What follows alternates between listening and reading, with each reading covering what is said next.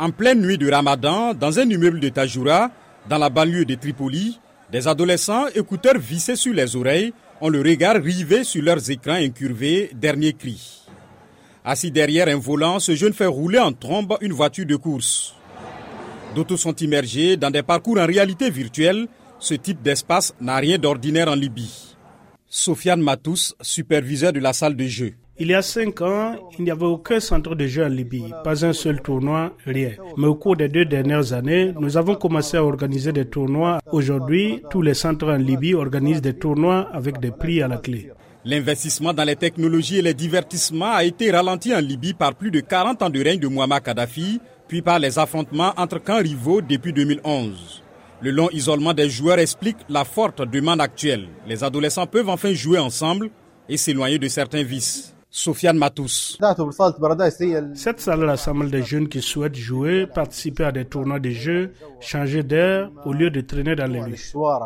Une demi-douzaine de salles modernes ont vu le jour à Tripoli, sans compter d'autres villes comme Benghazi dans l'Est. Une fédération d'e-sport a même été lancée en 2018 et des tournois sont de plus en plus fréquents.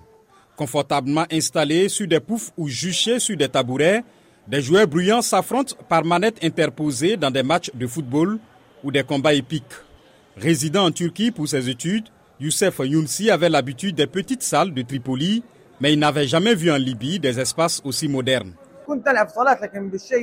J'ai l'habitude de jouer dans des centres, mais c'est la première fois que j'en vois un pareil. Je ne m'attendais pas à trouver des personnes prêtes à fournir de tels services disponibles dans d'autres pays. Karim Al-Zayani est aussi un étudiant séduit par ces salles de jeux vidéo ultra modernes.